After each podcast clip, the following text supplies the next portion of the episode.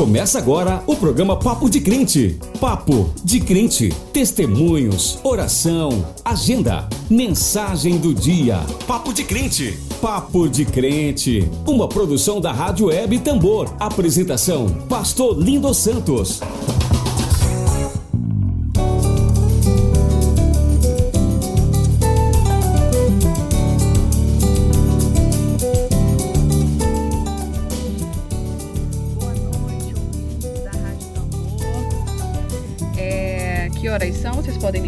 8 e 10, né? 8 e 10 da noite em São Luís. Você está participando de mais um programa Papo de Crente, apresentado por mim, Aline Cipaúba, nesta terça, 4 de fevereiro.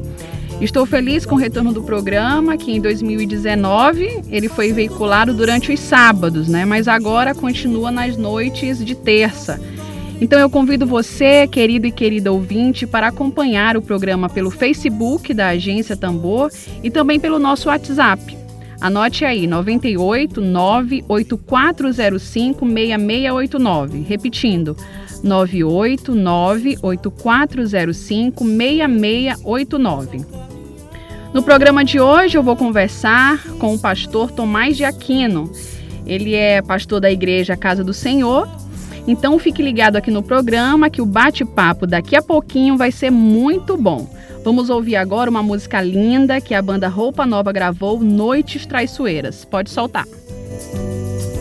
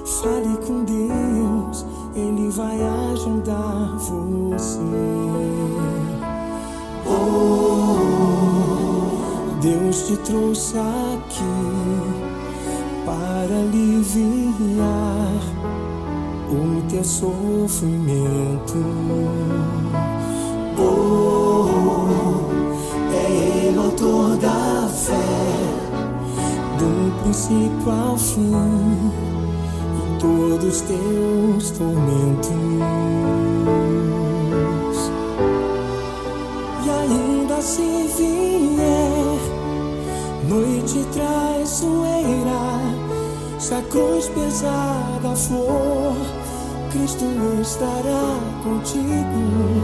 O mundo pode até fazer você chorar, mas Deus te quer sorrindo. E ainda se vier noite traiçoeira, se a cruz pesada for Cristo estará contigo. O mundo pode até fazer você chorar, mas Deus te quer sorrindo.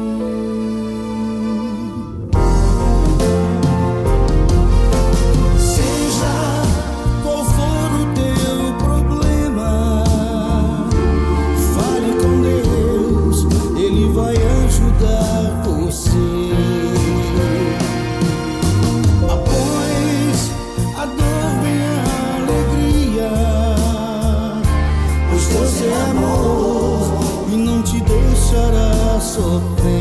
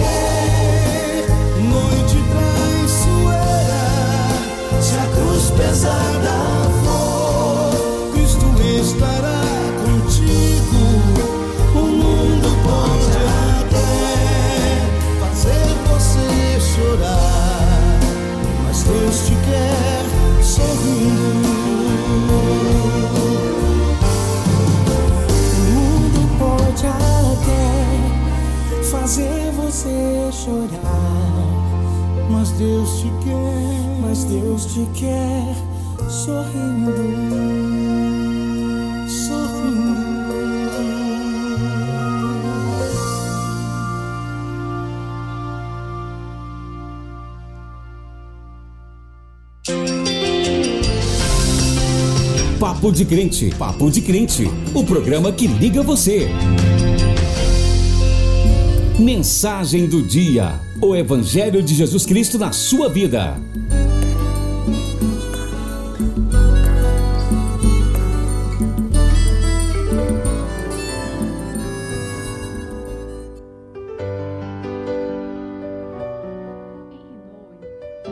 Faleceu em 1996 foi o meu grande mentor espiritual por meio de seus livros durante a minha faculdade de teologia. Seus livros foram traduzidos para mais de 20 idiomas e venderam mais de 20 milhões de cópias. O livro mais famoso do Nowen é A Volta do Filho Pródigo, mas hoje eu vou falar um pouco do que ele nos ensina no livro que tem por título uma pergunta: Podeis beber do cálice? A partir da experiência da sua própria vida como padre, ele usa da metáfora do cálice durante a celebração da missa para falar dos fundamentos da vida espiritual. A primeira imagem que ele usa é a do segurar o cálice, a segunda do erguer e a terceira do beber. Antes de beber, devemos segurar. Esse segurar fala do momento de reflexão que devemos ter durante nossa vida. Apenas viver não é suficiente, devemos saber o que estamos vivendo. Ele nos alerta sobre a necessidade de pensarmos, de avaliarmos nossa existência e caminhada. Metade do viver é refletir, diz ele, sobre o que se vive. Ele ainda afirma: a maior alegria, assim como a maior dor do viver, não vem apenas do que vivemos, mas ainda mais de como pensamos e sentimos o que estamos vivendo. Esse segurar requer uma disciplina, Devemos controlar nossos impulsos de apenas viver no piloto automático, mas, no, mas nos perguntarmos diariamente: é esta vida que quero para mim? A forma como estou me comportando é saudável? As minhas escolhas dizem respeito ao sentido que quero para minha vida? A segunda imagem, erguer o cálice, é um convite para afirmar e celebrar a vida juntos. Erguer no sentido de reconhecer a realidade de nossas vidas e nos encorajarmos mutuamente para agradecer pela vida que temos. Você já agradeceu hoje pela dádiva da vida? Hoje, um amigo me disse que, por vezes, olhamos mais as coisas ruins do que as coisas boas que acontecem. E é verdade, murmuramos por tão pouco e deixamos de celebrar pelo ar que respiramos, pela família que temos, pelos amigos, emprego, pela saúde. O erguer o cálice também pode simbolizar nossa vida de testemunho uma vida de transparência na presença de nossos irmãos. Como é bom não ter nada a esconder, viver e viver verdadeiramente. Erguer nossa vida no ato de humildade e ser suporte para que outros possam erguer as suas vidas também, com autenticidade e humanidade. Sua vida tem sido vida para outros? Se de fato amamos a Cristo, não há como pensar numa caminhada sem amor ao próximo. Como afirma 1 João 4,19: Se alguém afirmar eu amo a Deus, mas odeia seu irmão, é mentiroso, pois quem não ama seu irmão a quem vê, não pode amar a Deus a quem não vê. A terceira imagem, beber o cálice, fala de uma consequência. Se seguramos e erguemos o cálice, devemos bebê-lo. Beber significa celebrar, mas também se apropriar completamente da vida que se tem, com suas tristezas e alegrias. Você celebra a vida que você tem? Você está trazendo o cálice da vida até sua boca? Você está bebendo esse cálice? Assumir nossa própria jornada é desafio diário, pois a vida requer autenticidade na caminhada. Papo de Crente. Papo de Crente. O programa que liga você.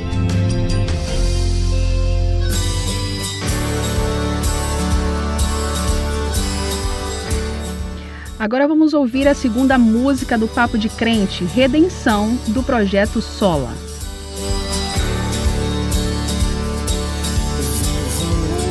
Estou aqui, pois ele decidiu me amar então eu posso livre andar o seu sangue sobre mim.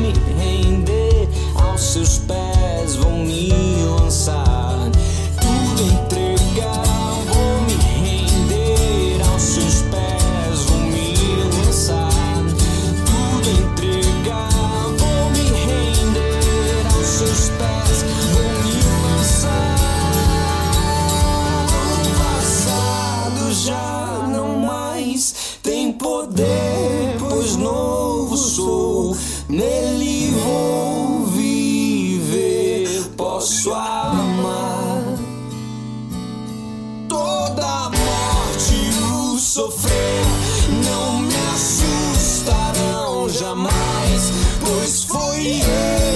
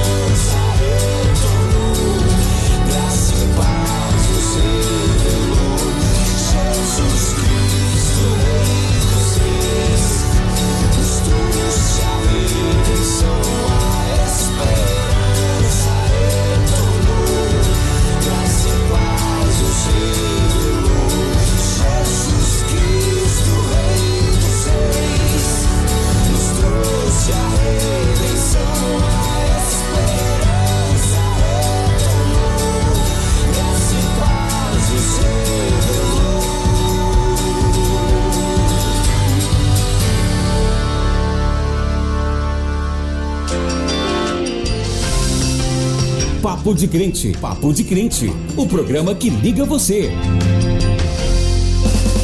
Hora da comunhão. Hora da comunhão. Conversa sobre o evangelho e o dia a dia do povo. Na nossa hora da comunhão de hoje, a gente recebe o amigo e pastor Tomás de Aquino, que tem caminhado com a congregação Casa do Senhor há 15 anos.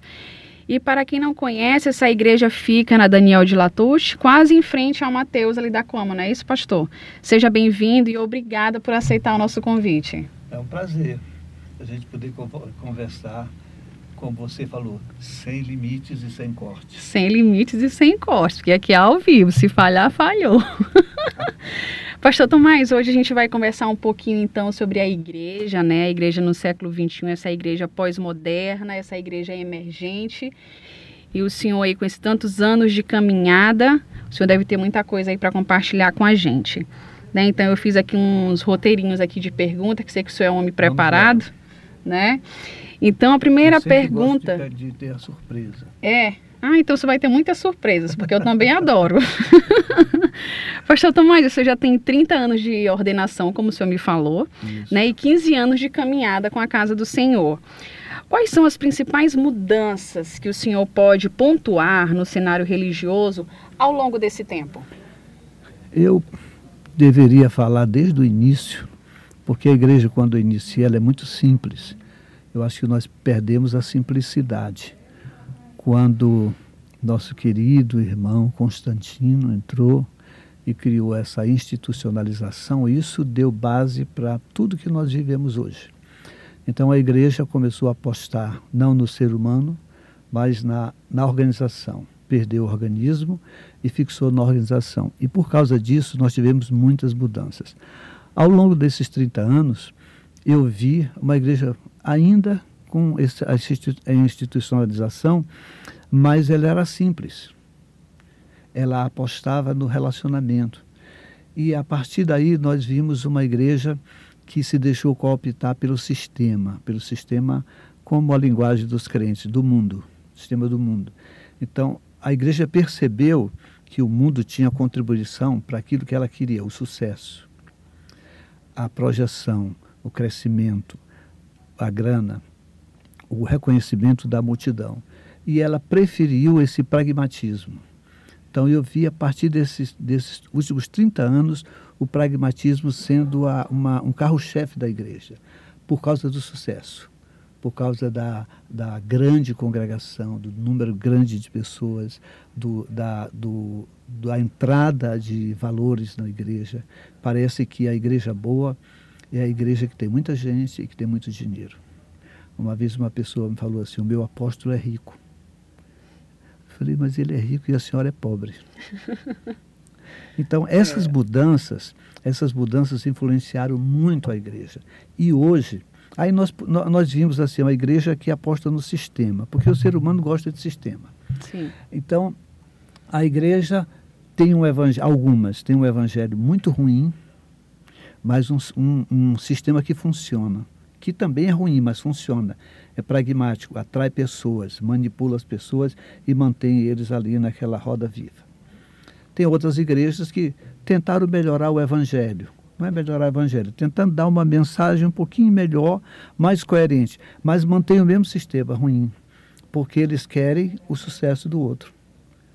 Eles querem o sucesso, eles não querem ficar sem o sucesso, porque até onde eu entendo, o evangelho, como o evangelho é, ele não faz sucesso. Ele não faz sucesso. Tem outras igrejas que ela não tem sistema nenhum e tem um evangelho bom. As pessoas não querem isso, porque elas gostam de alguma coisa que as controle, que as mova, que as mantenha ali. Então eu prefiro ter uma igreja que tem um evangelho, como o evangelho é, e um, um sistema bem pequeno apenas para poder fazer com que as coisas não sejam desorganizadas. Então, essa mudança do, da igreja cooptada pelo sistema foi cruel. Hoje nós temos uma igreja que é, eu diria assim, é uma igreja coachiana, né? A igreja que os pastores hoje eles são meio coaches. Eles têm uma mensagem do evangelho misturada com autoajuda para poder manter as pessoas ali. E eu vi outro dia um desses pastores meio coach, descolados, né, camisinha bonitinha, toda estampada, sentado, tudo escuro, com a iluminação sobre ele, e ele falando um texto da Bíblia de uma forma poética, muito bem colocado, muito inteligente, mas uma mensagem misturada. Ela é meio, ela é meio evangelho, meio positivismo, meio, meio autoajuda, e as pessoas ficam encantadas. Então, essa mudança para mim ela foi muito séria. É a mensagem que dá certo, né? É, é, o, é, o certo é aquilo que dá certo. Essa é a mensagem da, da bo- boa parte da igreja evangélica. Porque eles não se conformam em apenas manter o evangelho puro como o evangelho é, sem necessariamente ter um grande sucesso. Eu, eu creio que o sucesso é a aprovação de Deus. Então, essa mudança para mim foi muito séria. Por isso eu digo que a igreja do futuro, ela, essa, ela, as igrejas institucionais, elas vão perder força, ao meu ver. E esses grupos menores, eles vão se fortalecer. É como eu espero até que aconteça. Posso Olha, nem ver. Vamos orar para que aconteça dessa forma, Posso né? nem ver. É. Porque a marginalidade das igrejas hoje, eu acho que é o caminho, né? é. E eu, sinceramente, eu fico pensando, eu não sei se elas vão ser. Eu, eu acredito que elas nunca serão hegemônicas, na verdade. Não. Né? Essa marginalidade, eu acho que ela é até necessária. Mas, pastor, é sobre essa igreja do futuro, essa igreja emergente, né? Que vive nesse contexto pós-moderno. O senhor acha que ela está atenta, é, é, essa igreja ela está atenta aos desafios da vida pública, por exemplo, é, ela fala, essa igreja emergente, ela tem falado sobre a intolerância religiosa, sobre o racismo, sobre a desigualdade de gênero, sobre o machismo, sobre as problemáticas ambientais, sobre o desemprego. A igreja emergente tem discutido isso? Não, ao meu ver, não. Né? É claro que tem grupos que têm feito isso, mas são, são bem minoritários. Porque a igreja ela, ela se concentra muito na sua doutrina, na sua teologia, na, no seu, na sua religiosidade. Ela entende que, que a igreja precisa manter isso para funcionar. Essas questões mundanas não têm a ver com ela, né? Parece que ela adotou aquele, aquela frase que tem na Bíblia de uma forma muito radical. Eu não sou deste mundo, portanto eu não tenho nada a ver com que as coisas, com as coisas que acontecem do lado de fora. No entanto, a sociedade ela é essa, essa, essa sociedade heterogênea que cabe todo tipo de gente e ela cada dia é maior, cada dia é maior e aparece essas essas questões de raça, de gênero, e elas não podem ser abafadas pela igreja. Então, o que, que a igreja faz? Luta contra elas. Só que o evangelho, ao meu ver, o evangelho é de acolher. O evangelho, ela, uma, uma, uma metáfora, não é nem metáfora, é uma, uma forma que Jesus apresentou o evangelho para mim, é ele de braços abertos. Ele de braços abertos diz, eu acolho a todos. Eu sou daqueles que acreditam que se Adão morreu por todos, se Adão morreu, é, pecou e todos pecaram, Jesus morreu por todos e todos foram perdoados. Eu posso até ser louco nessa, nesse pensamento, mas para mim é lógico. Paulo diz uma coisa para mim que é assim: um pecou, entrou a morte por um que morreu e ressuscitou, entrou a justificação para todos. Então, isso dá pano para manga para discutir se todos, né? Mas eu não estou falando de céu, eu não estou falando de eternidade, eu estou falando de perdão, de perdão. Então, eu penso que a igreja ela está despreparada para isso, para isso. Ela é radical nesse pensamento e ela é religiosa, ela não admite as diferenças. Ela quer um povo santo. Ela quer um povo separado. Mas o separado não tem a ver necessariamente com com o fato de não ter nenhuma diferença, nenhuma falha. Tem a ver com o relacionamento com Deus. Então, a igreja deveria olhar para as pessoas com suas diferenças, com seus enfrentamentos e amá-los. E como líderes religiosos, o que, que a gente tem que fazer? Quais as estratégias, então, que a gente precisa ter e desenvolver para que a gente possa abordar essas temáticas dentro das Eu denominações? creio que uma coisa mais importante, muito importante, é você trazer o evangelho como o evangelho é, porque o evangelho não faz diferença de pessoas. Se nós pregarmos o evangelho que Jesus falou, eu até falei isso recente agora na igreja, eu disse que o que Jesus, o que Deus faz é o que Jesus faz. O que Deus cala é o que Jesus cala. Tem muitas das, das que são aí, os assuntos da igreja, Jesus nunca deu uma palavra. Aliás, as principais brigas da igreja, Jesus não deu uma palavra. E a gente toma isso como sendo a nossa responsabilidade. Então eu penso que a primeira, pr- primeira providência que a igreja deve ter é voltar ao Evangelho. Foi isso que eu tentei fazer há 15 anos, voltar ao Evangelho. Porque parece que a gente recebeu uma, um, um caderno pronto. Caderno pronto e eu tinha que seguir aquele script. Aí quando eu entendi que o caderno pronto, pronto é o que Jesus falou. Então, aí eu tento voltar até hoje para o Evangelho. Eu digo tento porque a gente falha, né? Se as igrejas voltam, voltem, voltam para o Evangelho, nós já damos um passo muito grande para poder ajudar a resolver essas questões. Porque aí nós deveríamos ter misericórdia com a menina que aborta. Nós teríamos misericórdia com os homossexuais. Porque eles são assim. Eu vou, eu vou querer mudá-los como?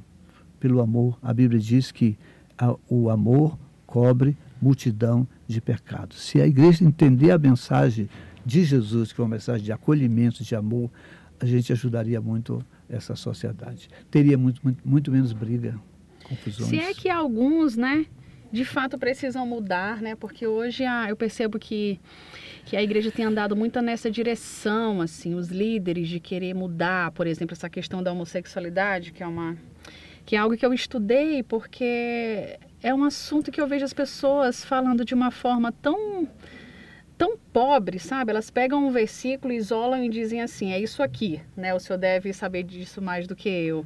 Então elas falam: não, a homossexualidade é pecado por conta disso. Levítico. Né? Então, isso, ou então outros. E aí não vão estudar um contexto, né? E como o senhor fala, o que, que Jesus falou sobre isso? Foi um tema do qual Jesus Nada. se calou Nada. né? Porque não falou. Então, eles andam muito nesse sentido de cura, né? A gente vê muitos programas de cura gay, de é, psicólogos querendo ainda bem que, que foi proibido isso. É, mas é uma temática muito, muito ainda complexa de se trabalhar, né? Principalmente em algumas igrejas mais é, conservadoras, né? Já vem com essa ideia da cura. Então, é, como lidar? Porque a igreja ela não ela não está falando sobre isso e os jovens dentro das, das igrejas estão se suicidando, estão passando por depressões. Filhos de pastores, vários ano passado se suicidaram, Vi- pessoas que vivem esta crise. É interessante que as pessoas se apoiam no Velho Testamento. Assim, eu vou dizer uma coisa aqui que eu corro o risco de ser apedrejado, mas o Velho Testamento é lindo, mas é história. É uma história que foi toda traçada por Deus para chegar a Jesus. Isso é o Velho Testamento. Tem muita coisa que eu posso aprender lá, mas eu tenho que dizer que o Velho Testamento é uma história que foi cumprida, cumprida em Jesus. O Deus do Velho Testamento é o mesmo Deus de hoje, mas como ele se apresentava às pessoas, é, ele, ele dava uma noção de, de, de mal, de destruidor, mas ele estava mostrando as suas faces até chegar em Jesus. É por isso que Hebreu diz assim que antigamente falou pelos profetas, mas agora falou pelo Filho. Ele é a exata expressão de Deus. Então, se Jesus é a exata expressão de Deus, como Deus é? Ele é amor, ele é perdão, ele é misericórdia. Então, Levítico, ele, ele, ele é desnecessário para nós hoje. Eu sei que os teólogos vão me matar, né? Porque eu não sou teólogo, né? Então, problema deles. Não, porque se Levítico for necessário, então nós vamos ter muitos problemas. Sim. Por quê? Porque Levítico diz que o aleijado não pode ser, por exemplo, um, um pastor. Ele não pode entrar no templo. A filha rebelde tem que ser morta. Sim. Um homem casado não pode se aproximar da mulher que está no seu estado de menstruação. Mas ninguém faz isso. Ninguém fala sobre isso. Eles só pegaram o, o, o versículo que fala sobre a maldição de um homem que se deita com outro homem. Sim. Só isso. Aí esqueceram os demais. Então, se nós vamos cuidar de um, vamos cuidar do Cuidar de todo. todos. Exatamente. Se vai cuidar, se não vai cuidar de todos, então não cuide de nenhum. Por isso que eu leio a Bíblia sob a ótica de Jesus. É, a gente o tem que fim voltar. da lei é Cristo. Sim, a gente tem, mas é, é- é- olha, voltar ao Evangelho, viver ali a vida de Jesus é, é muito difícil, é muito desafiador para nós, muito, né? É muito mais fácil a gente julgar do que a gente amar, muito mais fácil. Pastor, durante o ano de 2019, é, eu tenho acompanhado isso, né? Os casos de feminicídio que estão tendo é, em todo o Brasil, mas aqui no, no Maranhão, foram 49 casos no ano passado, né? A gente tem visto quantas mulheres têm sofrido, né, com esse patriarcado aí que tem matado muitas mulheres. Como a igreja ela tem enfrentado esse machismo? A igreja não tem enfrentado esse machismo, porque a Bíblia, mais uma vez, vão me apedrejar. A Já vai Bíblia, sair daqui? ela, ela, é, ela é um pouco machista na sua, na sua apresentação, porque os homens tinham mais valores do que as mulheres. A Bíblia, eu falo Velho Testamento, principalmente. Quando nós chegamos no Novo Testamento, Paulo de Jesus tratou as mulheres de igual para igual, respeitou todas elas. Paulo diz que em Cristo não tem homem nem mulher. Mas nós preferimos usar Paulo para dizer que a mulher tem que ficar calada na igreja. Então a igreja, a, a liderança da igreja fez com que a mulher fosse menor. Só que a criação diz que a mulher é idônea. Ela é ajudadora idônea, companheira, não é menor. Ela não está sob, é sob submissão, é sob a mesma missão, não é debaixo de. O homem fez, a igreja fez debaixo de. Então fez um homem maior. Então a igreja não enfrenta isso, até hoje de verdade, porque muitas igrejas, por exemplo, não reconhecem as mulheres como líderes, pastoras. E se elas são, elas são. Elas devem ser. Então, a igreja prefere essa, essa, essa, essa separação, homem maior e mulher menor. Só que o mundo mudou completamente. O que nós assistimos hoje é uma geração de homens fracos, mulheres fortes. Elas estão rompendo tudo e os homens cada dia mais frágeis, bobocas, panacas. E como é que uma mulher forte vai submeter um panaca? Não vai, né? Não vai. é Então, por isso que as mulheres estão tudo solteiras aí, atrás de- dos homens e não tem homem para essa mulherada todinha Então, empoderada. Nós temos muito mais mulheres na- no, no- no planeta. Então, como, como não fazê-las é, líderes? Como não dar oportunidade às capacidades, os talentos que elas têm?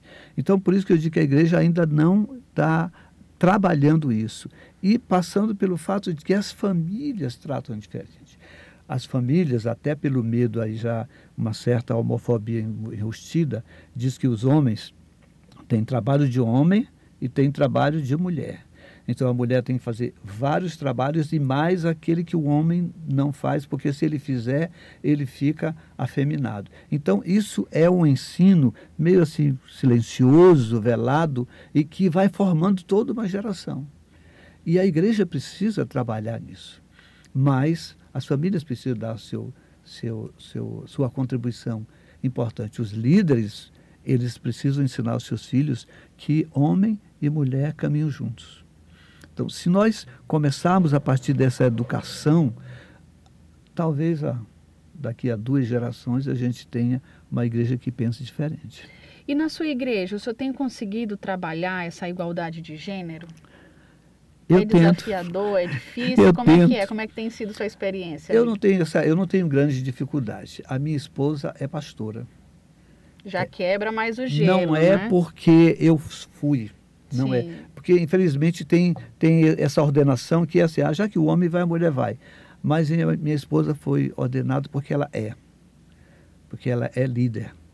E eu não faria metade das coisas sem sem que tivesse ela do meu lado.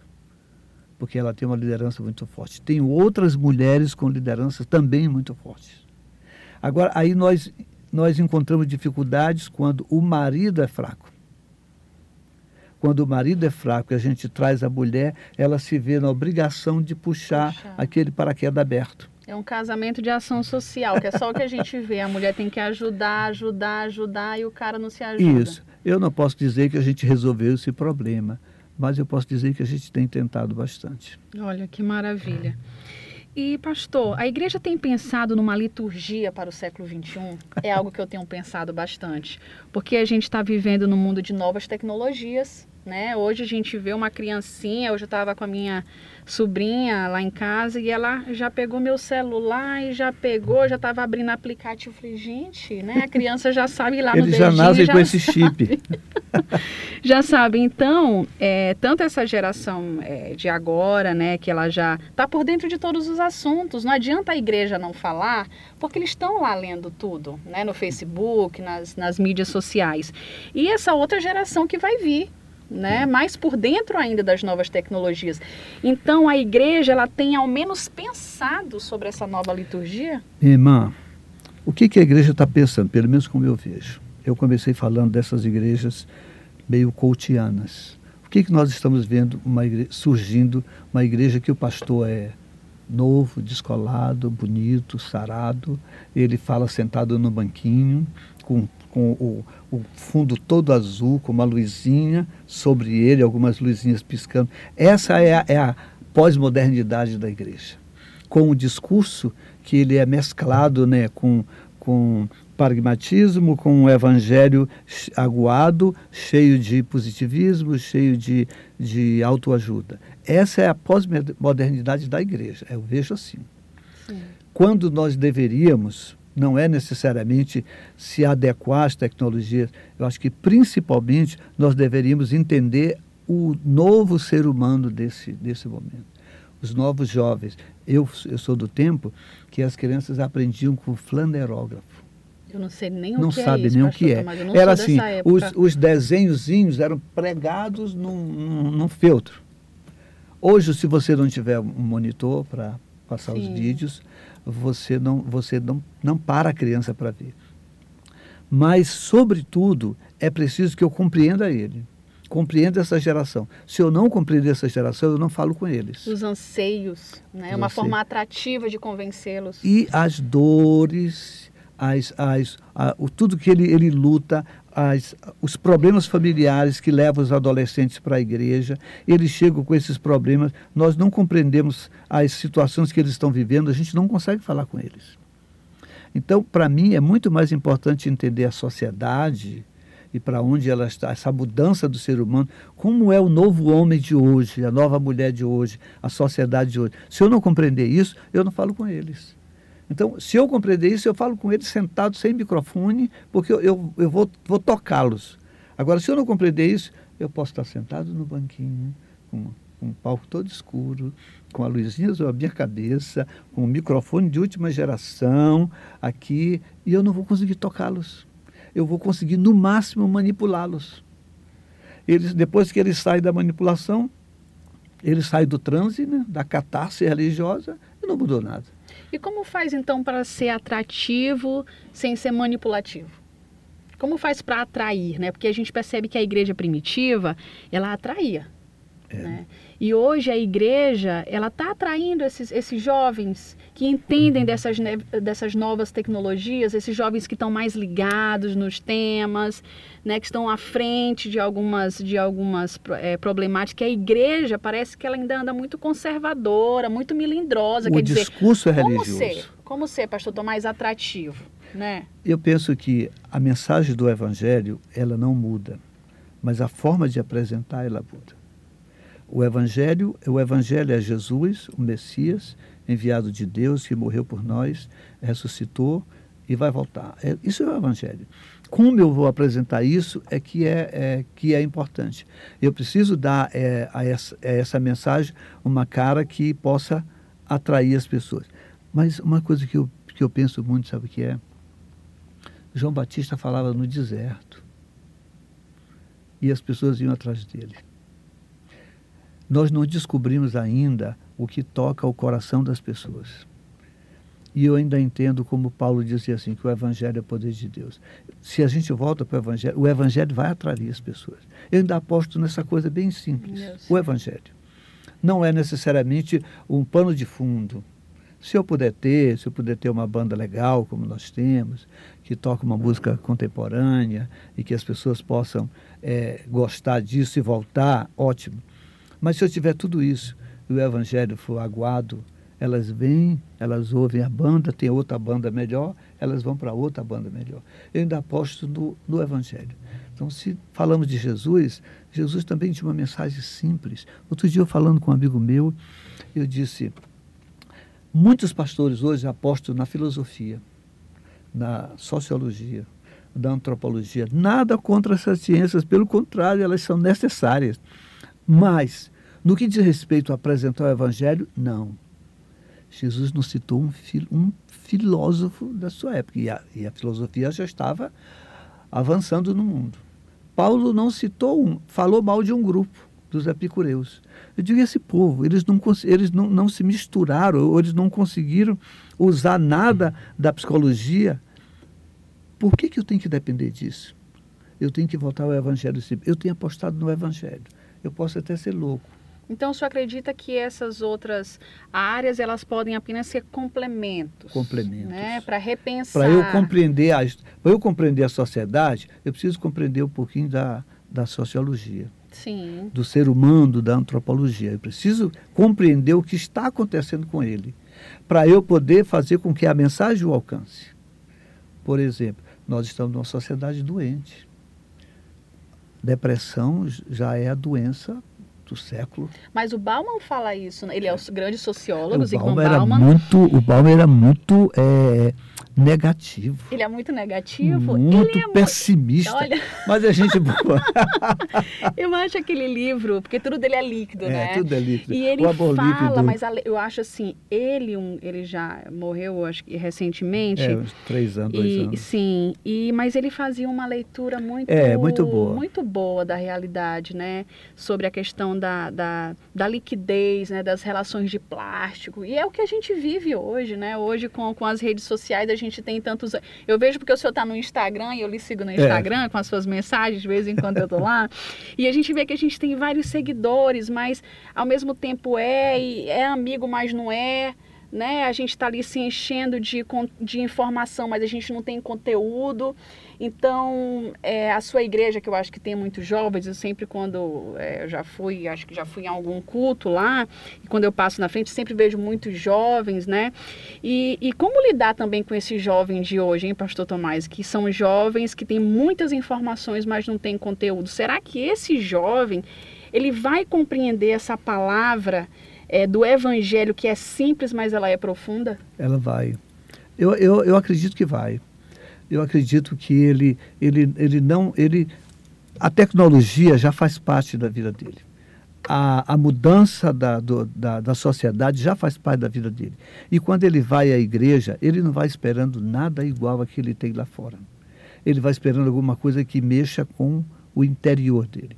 O evangelho é para o interior do ser humano, não é para maquiar as pessoas. A igreja evangélica apresenta o evangelho que maqueia. Por isso que a teologia da prosperidade ela é muito bem aceita, porque ela diz assim, você pode, você consegue, você vai conseguir, porque Deus está por ti. Hum, teologia do ego, né? É a teologia do ego. o né? Então, e as pessoas ficam lá en- envolvidas com aquilo, mas não toca a profundidade do ser. E as palavras de Jesus, elas, elas tocavam o ser humano lá na sua profundidade, assim como as de Paulo. O Evangelho é o poder de Deus para a salvação. Então, eu entendo que se a gente volta para o Evangelho, o Evangelho vai tocar essa geração, compreendendo eles. Eu não posso eh, não olhar, não olhar para as mudanças que houveram na sociedade, a mudança na cabeça dos jovens. Um exemplo, eu não posso, eu, pelo menos eu não consigo fazer, por exemplo, uma igreja que reúna todos os dias, porque o jovem da minha igreja, todo mundo trabalha. Não tem nem Todo necessidade de estar aberta todos os dias, Não né, tem, todo mundo trabalha, aí eu não posso querer fazer um culto de três horas, quatro horas. As pessoas não têm tempo para isso. Sim, Então, essas coisas todas já são sim. uma Essa acomodação, uma sensibilidade, de sensibilidade. entender o cenário que se Exatamente. está. Né? E eu, assim, Sim. pelo menos as pessoas que me ouvem sabem que eu falo desse jeito, simples, sem sofisticar nada, para poder eu encontrar aceitação na média de todos.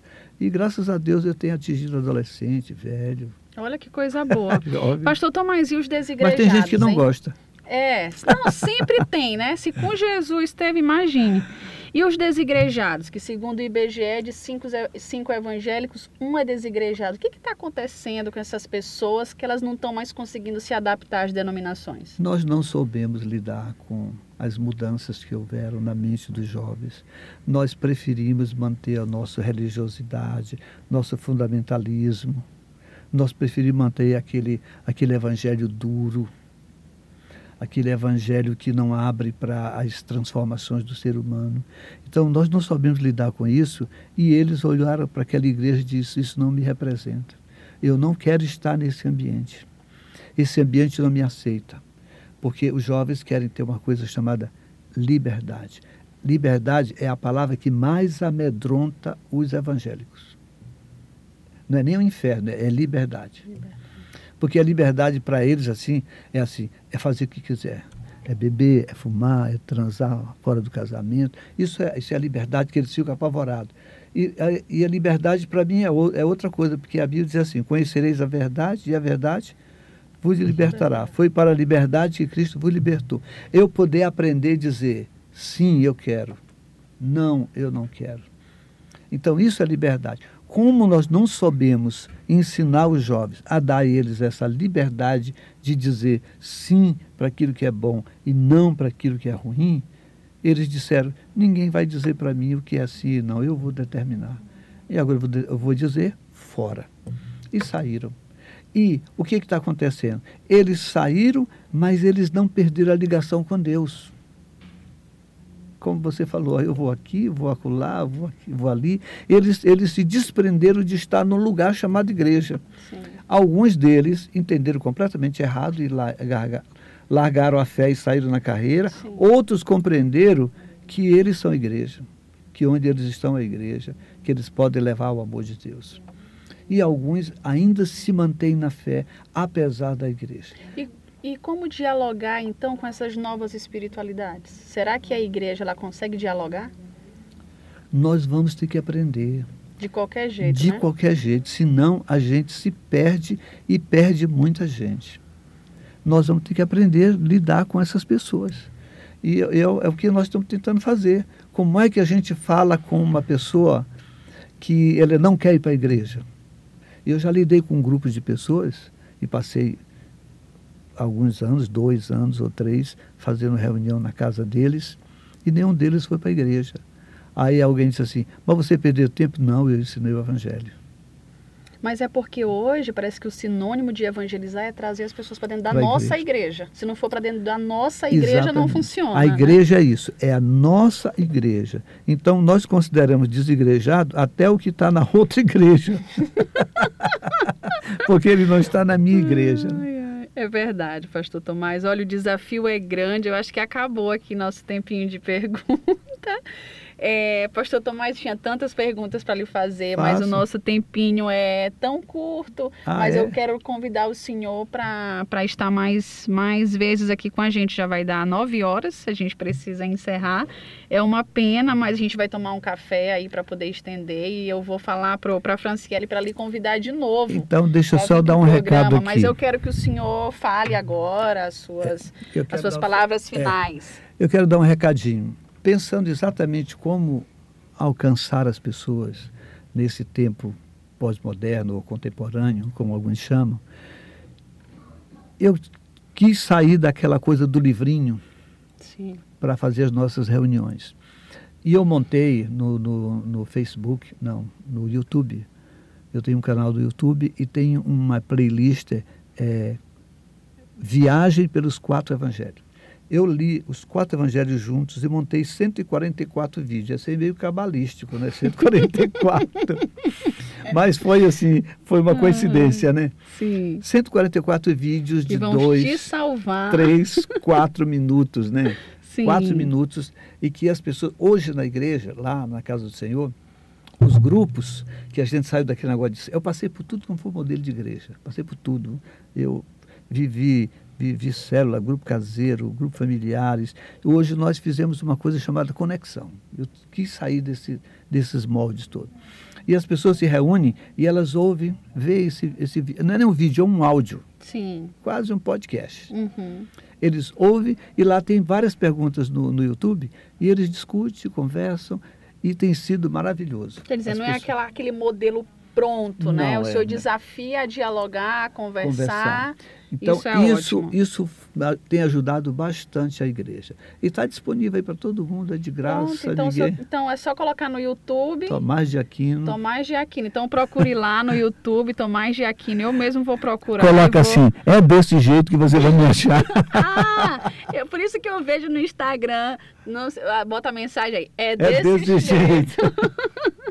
é o seu slogan. É o meu slogan, é como slogan. creio. Foi um Pastor prazer estar aqui. Olha, muito obrigada. Se eu quiser falar mais alguma consideração, falar mais alguma coisa, fique à vontade. Eu creio muito que o evangelho ele ele ainda e será sempre ele necessário para nós. Ele é ele é contemporâneo. Ele nunca vai perder a sua validade. O quem fez perder a validade foi a igreja, mudando o evangelho. Então, se nós voltamos para a essência do evangelho, ele vai ser atrativo, porque ele é o poder de Deus para a salvação de todo que crê. Pode ser do garoto, da garota, do adolescente, do jovem, do ancião, do homem, da mulher, de qualquer um. Então eu creio no Evangelho. Então, mesmo que você discorde dos meus pensamentos, mas saiba que eu creio no Evangelho. Amém. Discordar é bom, né? É. Discordar é bom que a gente A dúvida é cresce, ótima a também. dúvida ela é ótima e é necessária. Pastor Tomás, mais uma vez, obrigado pela sua participação. O programa Papo de Crente está sempre de portas abertas, né? E meu querido e querido ouvinte, obrigada pela sua companhia no programa de hoje. Se você gostou deste papo de hoje, acesse Spotify, Papo de Crente, compartilhe com sua família, com seus amigos, a gente conta com você.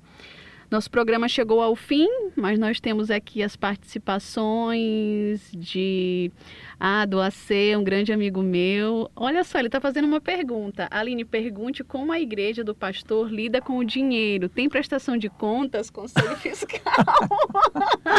o senhor quer responder rapidinho como é que a sua igreja lida com o, Eu lido com, com o dinheiro, com É um honestidade. desafio, né? Eu lido com honestidade porque eu trato o dinheiro como não meu.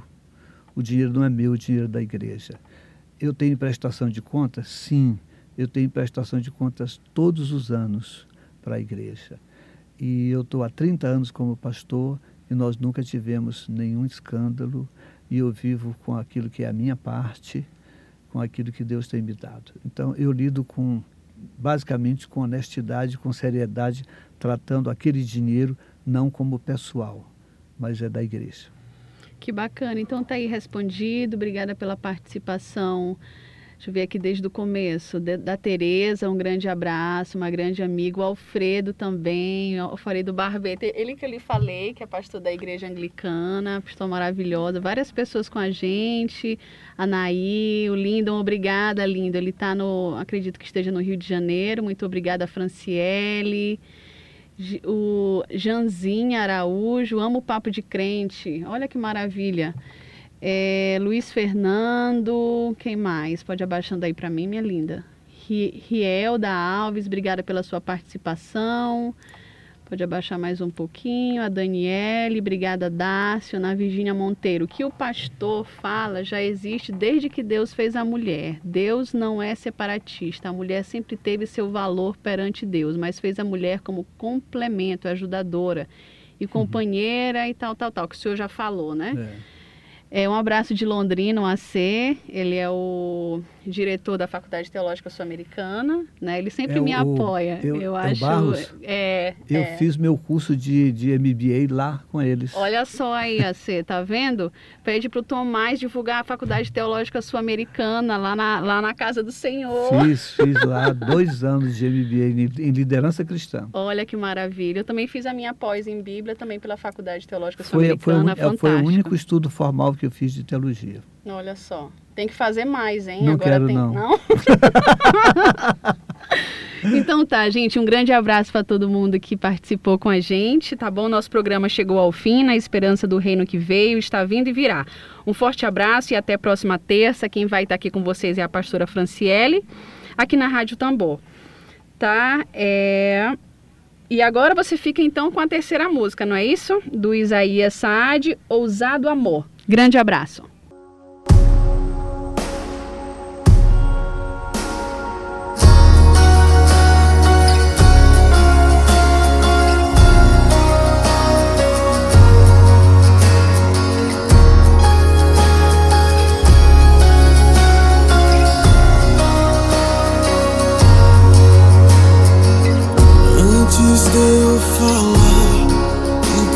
sangue.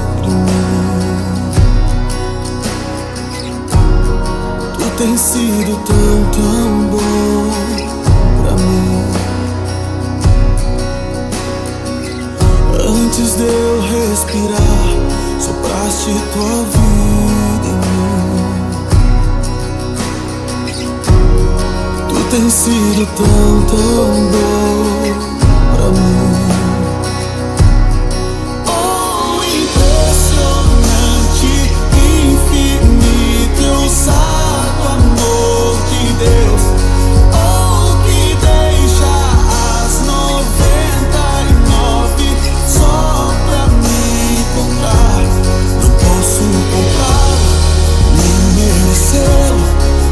Mesmo assim se entregou. Você acabou de ouvir Papo de Crente. Muito obrigado e até a próxima edição.